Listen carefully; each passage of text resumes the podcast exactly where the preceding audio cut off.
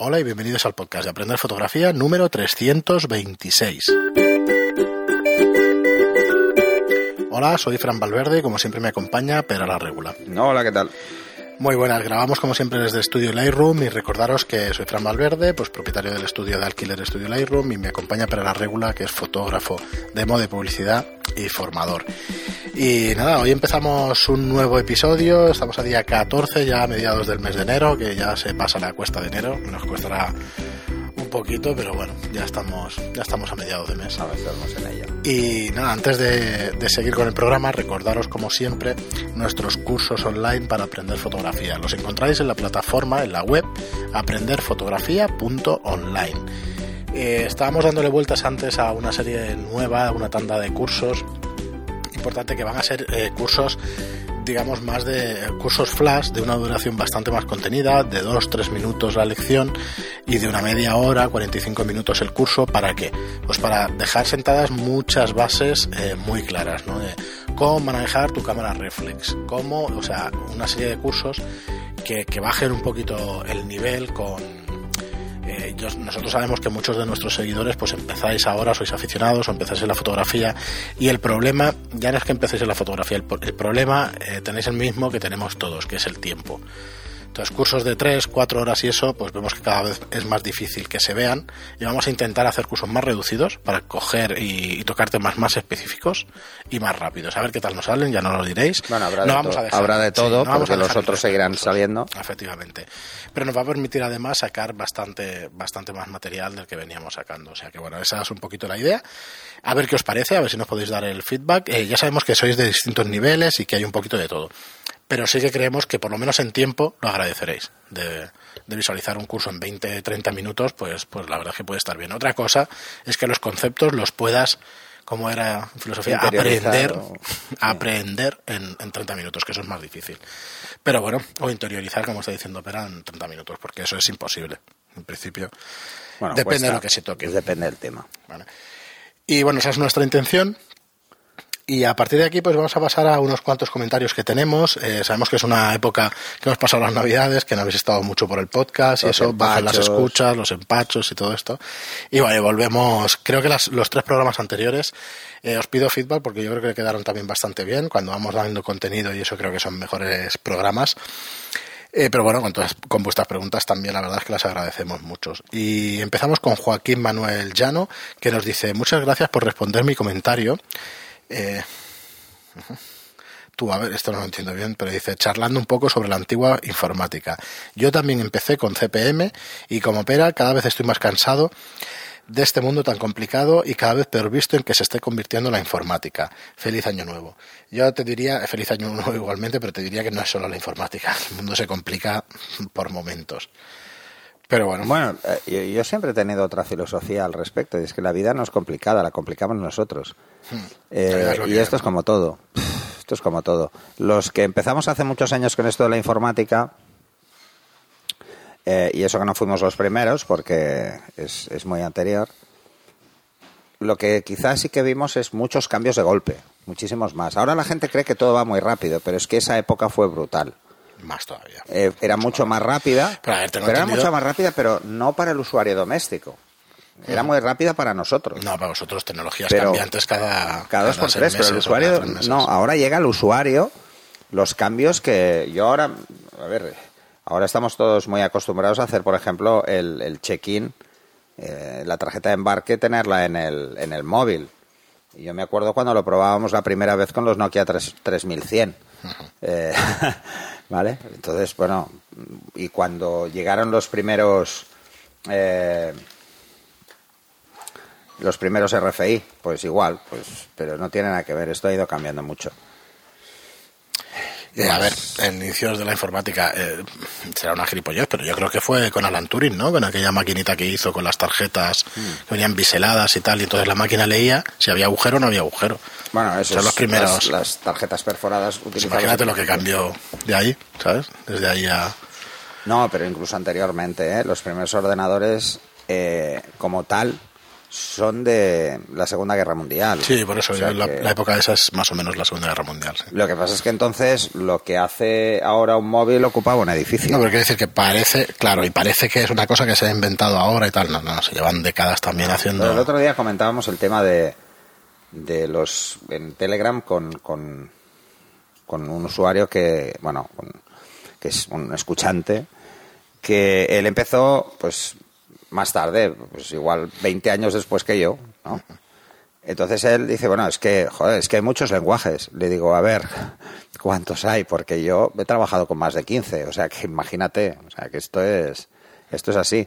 Y de hecho los lenguajes que van apareciendo ahora son evoluciones de los lenguajes que teníamos antes. Casi todos vienen del C y del C++, el C++, y de y son evoluciones de estos. Java no deja de ser una mezcla entre este, Pascal y alguno más, o sea que son mezclas. Pero bueno, antes lo, lo difícil no era eso, lo difícil es que, por ejemplo, eh, lo que teníamos que hacer nosotros era la capa que ahora los lenguajes ya tienen hecha, que es la capa de base, o sea, la capa que va contra el hardware. Que ahora los sistemas operativos cumplen mucho eso, pero antes que va, antes era un caos. Tenías que inventar la sopa de ajo cada vez casi. Muy bien, y Josete que nos dice Anabel.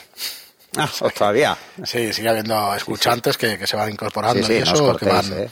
Porque eso sí también nos, nos hace ver la gente que llega más tarde. Sí, sí, que hay bastante y ahora le daremos un empujón también a ver si captamos nuevos oyentes y eso que es lo que nos gusta, ¿no? Pues llegar a cada vez más gente. Para eso os pido yo en cada programa lo de las cinco estrellas en iTunes, lo de los me gusta y comentarios en iVoox, que sí, que queda muy de Bueno, marketing, este año pero es nos que... ponemos como propósito aparecer en, eh, en Spotify, por ejemplo. Bueno, que eso lo hemos dicho no que- sé cuántas sí, veces. sí, hay que ponerse y ya está. Lo que pasa es que, a ver, os explico. Spotify lo que pide es un informe, digamos, en inglés, con el resumen de nuestro trabajo, con los episodios que hemos tenido, donde nos hemos anunciado y todo eso. Y por no escribirlo en inglés, ¿sabes? Te tiras aquí meses y me tengo que poner una tarde y ya está. Y bueno, y en un rato, porque tampoco es tan complicado. Pero te pide eso, y un poco el histórico de lo que has hecho y eso, y ya está. Y es subirlo a, una- a un mail que te dan y eso, y realmente no es complicado. Pero bueno. Bueno, lo clasificarán para estamos. adultos porque se me escapa algún taco de vez en cuando. Bueno, normalmente lo clasificas tú, entonces.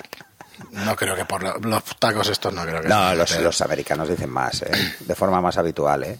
Sí, bueno, no, más que yo no creo, pero claro, Bueno, aquí y no. luego ese, ese sería un propósito. Aquí no, aquí yo no digo muchos, pero sí que Sí, porque, a ver, una cosa que sí que eh, dijimos hace, por estas fechas, hace un año prácticamente, que era cuando empezamos con el tema de los cursos, que era hacer uno al mes, sí. y llevamos 20. Sí, sí, sí, En más o menos cuadrado, O sea sí, sí.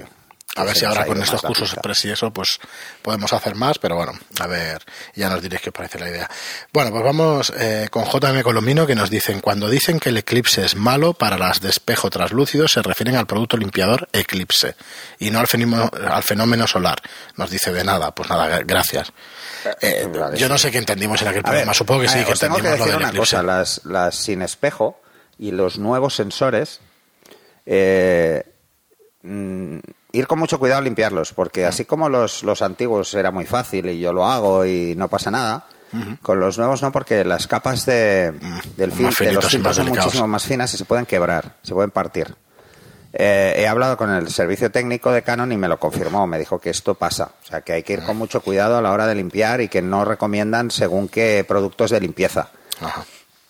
Eh, informaros si vuestra cámara tiene algún problema al respecto. ¿eh? Sí, que es a lo que se refiere Hay este que tenerlo claro. Igual él se refiere a esto. Muy bien, y JP Quiroga eh, nos dice, sí, soy el autor y está creado después de mi experiencia en la fotografía.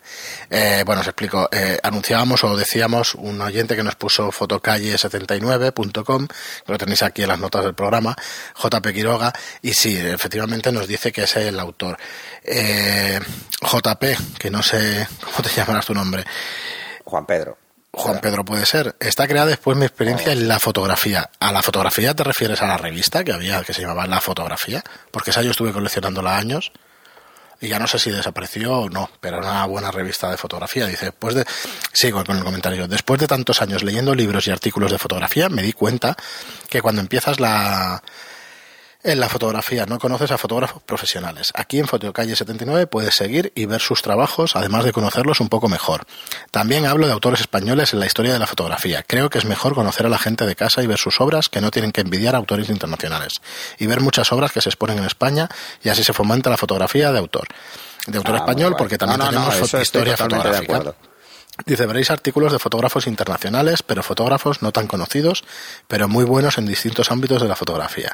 Creo que todo el mundo, o casi todo el mundo, amante de la fotografía, conoce a Robert Capa, Ginobra- eh, Grinogran, Adams, etcétera. Pero creo que hay muchos autores que también destacaron y son menos conocidos, o eso creo yo.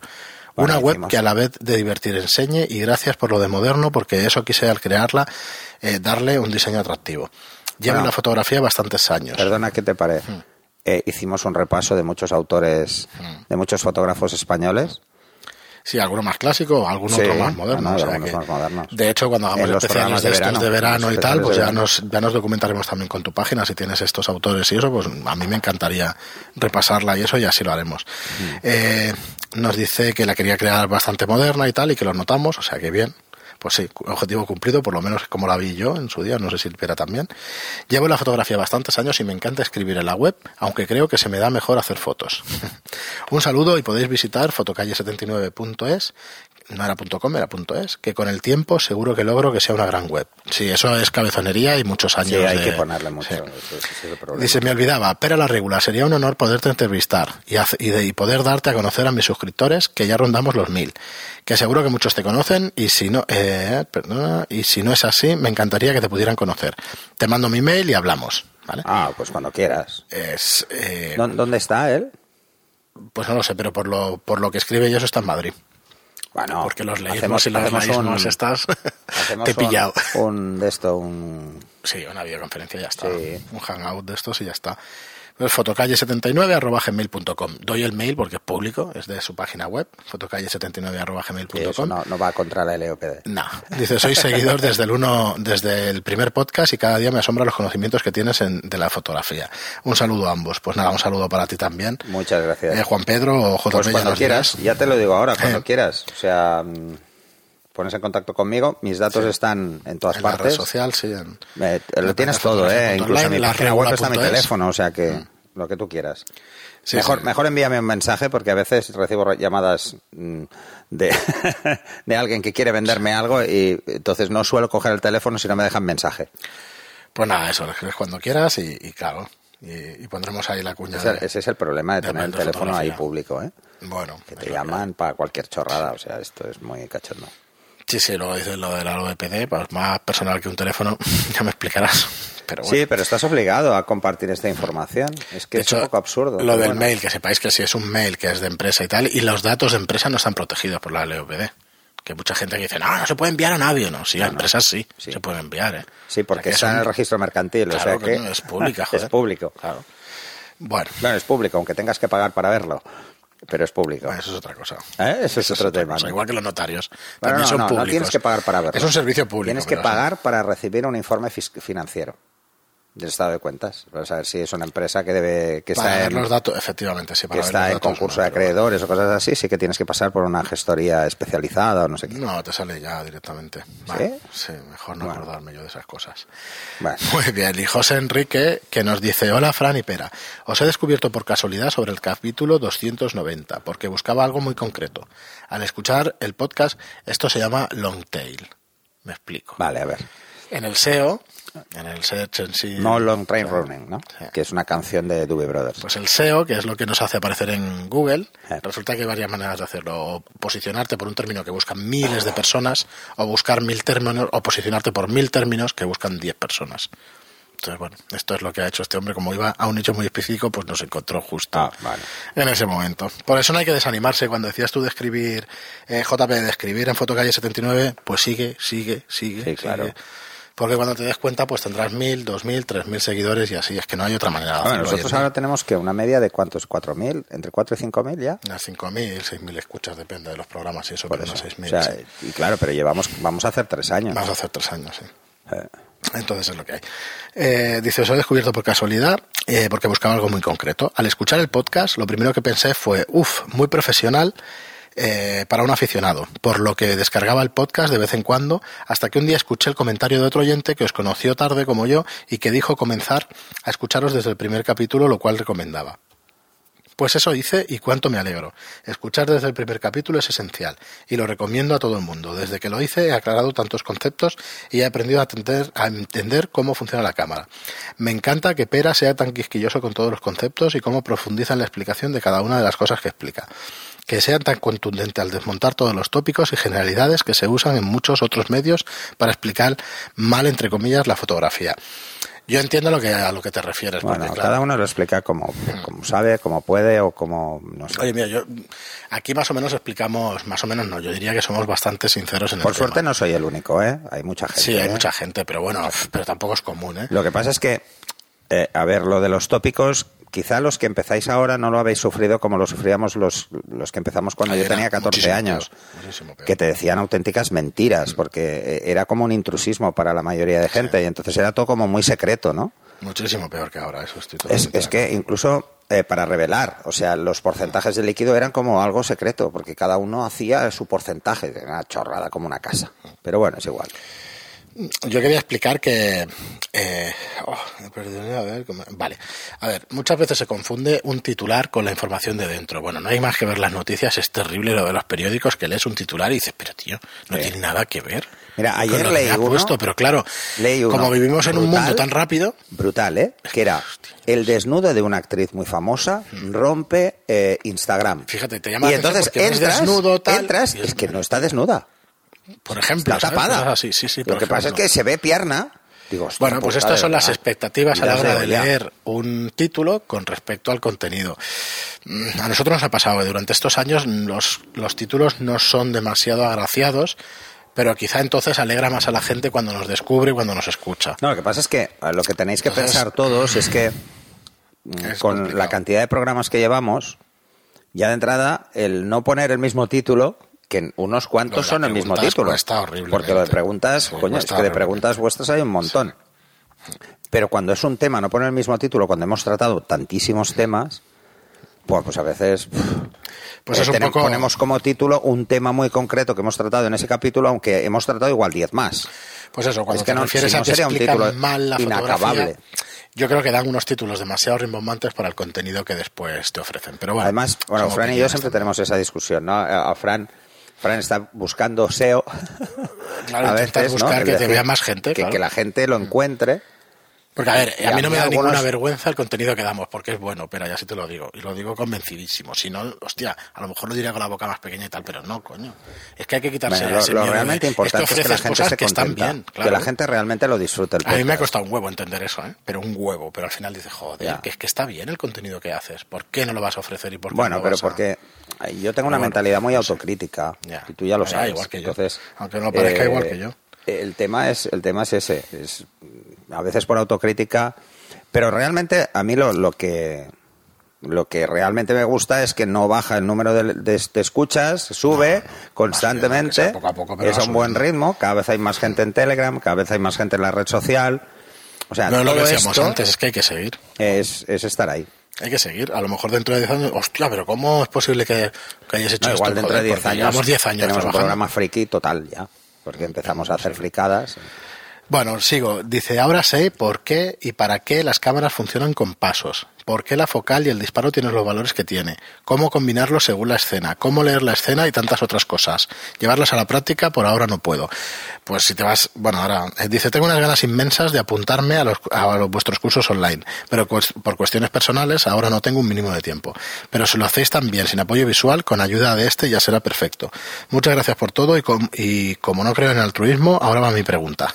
A ver, a Pues ahora vamos con tu pregunta, pero es lo que te iba a decir, si te apuntas a los cursos, de hecho ahora lo que vamos a empezar es hacer esos, Bueno, nosotros hay que decirte esos que, más si flash. has llegado tarde, eh, igual no, bueno, te está, es- has recuperado, ¿no? Desde el principio dices. Hmm, sí, Eh, nosotros, nuestra mayor preocupación, y cuando Fran me planteó lo de hacer un podcast de fotografía, es, pero ¿cómo vamos a hablar de fotografía sin ver nada? O sea, ¿cómo, cómo vamos a enseñar a nadie a aprender fotografía sin ver nada, no? Era un reto. Pero es que la imaginación es más potente que cualquier otra cosa, pero ahí es así. Aparte de que explique No, porque bien luego está el tema de, bien, lo que, que estamos tú- Hmm. hablando, la gente tiene la cámara delante. O sea, además hay gente que nos lo ha dicho, ¿no? Que se pone un programa muy concreto y Es se va a hacer algunos, fotos. Algunos densos hay que hacerlo así, ¿eh? Es que hay alguno que dices, joder, como no coges la cámara o veas la posición del sol o veas tal, a ver la imaginación hasta dónde llega, pero sí, sí. Sí, pues con los vídeos es muy fácil, porque con los vídeos, eh, Sí, incluso con, con los de más iniciación, el primero, ¿te acuerdas? El, el primero que hicimos de iniciación, que está el práctico y está el teórico. Ahora retomaremos esos, pero con la cámara en la mano explicando cada función de la cámara y eso, que yo creo que es interesante también para la gente que empieza, ¿eh? O sea, ya Sí, esto es más, más que no. orientados al que se compra la primera cámara y no tiene ni idea de nada. Dices, coño, me la compro y quiero hacer la foto al niño. Y además tiene eh, la ansiedad esa de querer hacer fotos ya. Pues en que media el que, hora hacer el fotos. que quiere hacer fotos si buenas, pues igual se planteará de entrada hacer el, el curso básico de iniciación a la fotografía digital, pero que es un curso muy denso, es más denso. Sí. Y entonces el que quiere ya salir el mismo día que se le han regalado, pues por la calle, pues igual se pone un par de capítulos y ya, ya sale y al menos hace A algo. ver, el ¿no? tema, no sé lo que os parecerá, pero el tema es que, por ejemplo, el, el flash de Zapata ya has hecho un curso, no es avanzado, pero es un curso básico medio de cómo funciona el flash de Zapata y cómo, cómo hacer fotos con un flash, digamos, de relleno de Zapata. Pero claro, el aparato físico y explicar cada función, esto no se ha hecho, o sea que también nos queda pendiente de hacer algo así. Y el Bueno, aparato físico por calcular. en, en el Claro, pero no es, no es lo mismo. Pero te Decimos, digo yo pues que la no es antorcha, el Sí, generador. pero tú vas a salir a hacer fotos y quieres una explicación rápida de cómo funciona el flash y el curso es de tres horas. Bueno, sí, porque el flash lo vas a usar en función de la escena. Porque lo requiere. Sí. Pero bueno, para el más impaciente y tal, no sé, estamos pensando en ese Vale. tipo de cursos y Sí, yo sí, creo sí. que quedarán en condiciones. Y nos dice, entonces su pregunta, por motivos económicos cambiaré mi 350D por una 6D. A más no puedo llegar y creo que notaré el salto. Sí, sí, lo notarás un montón seguro. Dice, pero como siempre aconsejáis comprar antes buenos objetivos y teniendo en cuenta que tengo una APS-C, ¿por cuál empezaríais? ¿Un 35 o un 50? ¿Se puede considerar ambas focales imprescindible cuando me pase a full frame? Y finalmente, he escuchado maravillas de la serie ART de Sigma, y es en los que me he fijado por presupuesto. ¿Puede decirse que son los objetivos que más se acercan a series profesionales? Bueno, no es que se Sí. acerquen, es que son profesionales. Es una serie profesional de Sigma. Dice, gracias y enhorabuena por este gran podcast y por tantos conocimientos. Creo que con tiempo y vuestra ayuda podré adquirir una buena técnica y finalmente disfrutar de la fotografía como no logré hacerlo. Pues a ver, los. Sigma Art, yo te los recomiendo porque los que yo he probado me han encantado. Sí. Eh, te diría que, que algún objetivo muy concreto está a la altura de las clase L de Canon. O sea, que, que hay muy poca diferencia en cuanto a rendimiento. Eh, y, y entonces Y los vas a es disfrutar. excelente, Eh, vas- excelente. Los vas a disfrutar seguro. Eh, seguro. Además, una de las cosas que más me llamó la, la- la atención cuando los vi por primera vez fue la construcción. Es tremenda, es robusto, pero vamos. Mm, Al menos la al menos la apariencia, ¿no? Dices, ostras, es que está Bueno, muy es que bien, ya- muy bien. A ver, yo creo que tenemos años suficientes como para tocar algo y decir, hostia, cuidado, Sí. eh, que esto es otra ¿Sabes qué cosa. pasa? eh. que ha hecho Sigma? Sigma ha hecho lo que hizo Leica en su momento. Mm, O sea, la construcción de Sigma es muy parecida a Leica. Sí, sí. eh, en cuanto al tubo del objetivo. Metálico en tal, ostras. Metálico y además pulido. O sea, liso, negro muy bien, muy bien. y pulido. Canon no. Canon optó por, por usar también una construcción muy, muy robusta en los L, Es rugoso. pero rugoso. Mm, por mí no aquello de... gusta, ¿eh? Sí, pero Canon lo, lo excusó con el tema del agarre. Pero no. ¿eh? Al parecer no es por Al eso. final la polla, es porque se calientan menos cuando les da el sol. Ah, Se calientan menos, es un material especial y se calienta menos. ¿Te acuerdas que hemos Sí, comentado sí, muchas veces que, que los reflectores de Profoto no queman? Pues es, y son igual, son material, rugosos, es muy parecido el material. bueno, Entonces, quema- queman menos. No te, no te van a hacer una quemadura. no, pero hombre, yo he probado otros que me he Sí, quemado. que te quemas. Que te quemas literalmente. Literalmente. Y entonces, a ver, la construcción de los Sigma Art es muy buena, eh, la calidad óptica es excelente, o sea que es muy buena inversión. Si tienes una PSC, vete al 35. Y si ahora pasa full frame, Eh, el 35 le va a ir bien igual. sí, exactamente igual. Sí, la variación que hay con el 50 no es mucha, pero bueno, yo soy muy de 50, lo sabe todo el mundo, pero pásate, pero lo podrás aprovechar antes de que tengas Sí. la 6D, esa es la única historia. Y luego, yo soy muy, re- yo recomiendo mucho el 50 porque el ángulo es el más parecido al- a, la visión humana, entonces eh, Extraña choca menos, menos o te extraña menos y normalmente en un 35, aunque son muy pocas, hay alguna pequeña aberración de barrel en muchos objetivos. Simplemente que hace un poco de, de barrelete porque es más ángulo de visión. Pero la diferencia es mínima. ¿eh? Muy bien, José Enrique, pues nada, muchísimas gracias por tu comentario. Era muy largo y eso, pero lo hemos leído. Yo, yo estoy contentísimo cuando recibimos un, uno de estos comentarios que empieza, que empieza desde el primer número y tal, desde el primer podcast. Me parece una. eh, Bueno, podrías, Bueno, empezar, que casi- podrías empezar por el segundo, ¿eh? Yo ya creo, te lo digo. creo que casi el todo primero, macho, que- sí, leído. el primero fue un poco caos. Eh, Yo creo que espera se quedó, espera, espera, espera, que lo voy a explicar, porque empecé a leer yo y dijo, este, ¿qué coño haces leyendo esto? Además es que luego lo hablamos, Pero claro. pero hostia, esto de Pero leer- tenía que arrancar como No, sea. pero nos pasó, acuérdate, Ya, los que primeros tres que grabamos sea. o cuatro, que teníamos, teníamos un papel delante con un guion Es que y quedaba fatal aquello, era... cuesta, cuesta. Era, sí, sí. Cuesta, cuesta, pero de verdad que vale la pena, por eso Lo que pasa es que también hay proyectos. que decir que, que hace casi tres años, cuando estábamos grabando, como sonara el teléfono o abrieran la puerta o picaran a la puerta cualquier cosa, parábamos, volvíamos a empezar, acuérdate. Y ahora cortamos. Bueno, ahora tenemos edición profesional. Ahora ya hay más edición. Gracias, Javi. Y además tenemos a Javi, el máster, nuestro máster. Muy bien, pues nada, dejaremos aquí el programa de hoy. Muchísimas gracias por escucharnos, por estar ahí, por vuestras reseñas de 5 estrellas en iTunes y por vuestro me gusta y comentarios en iVoox.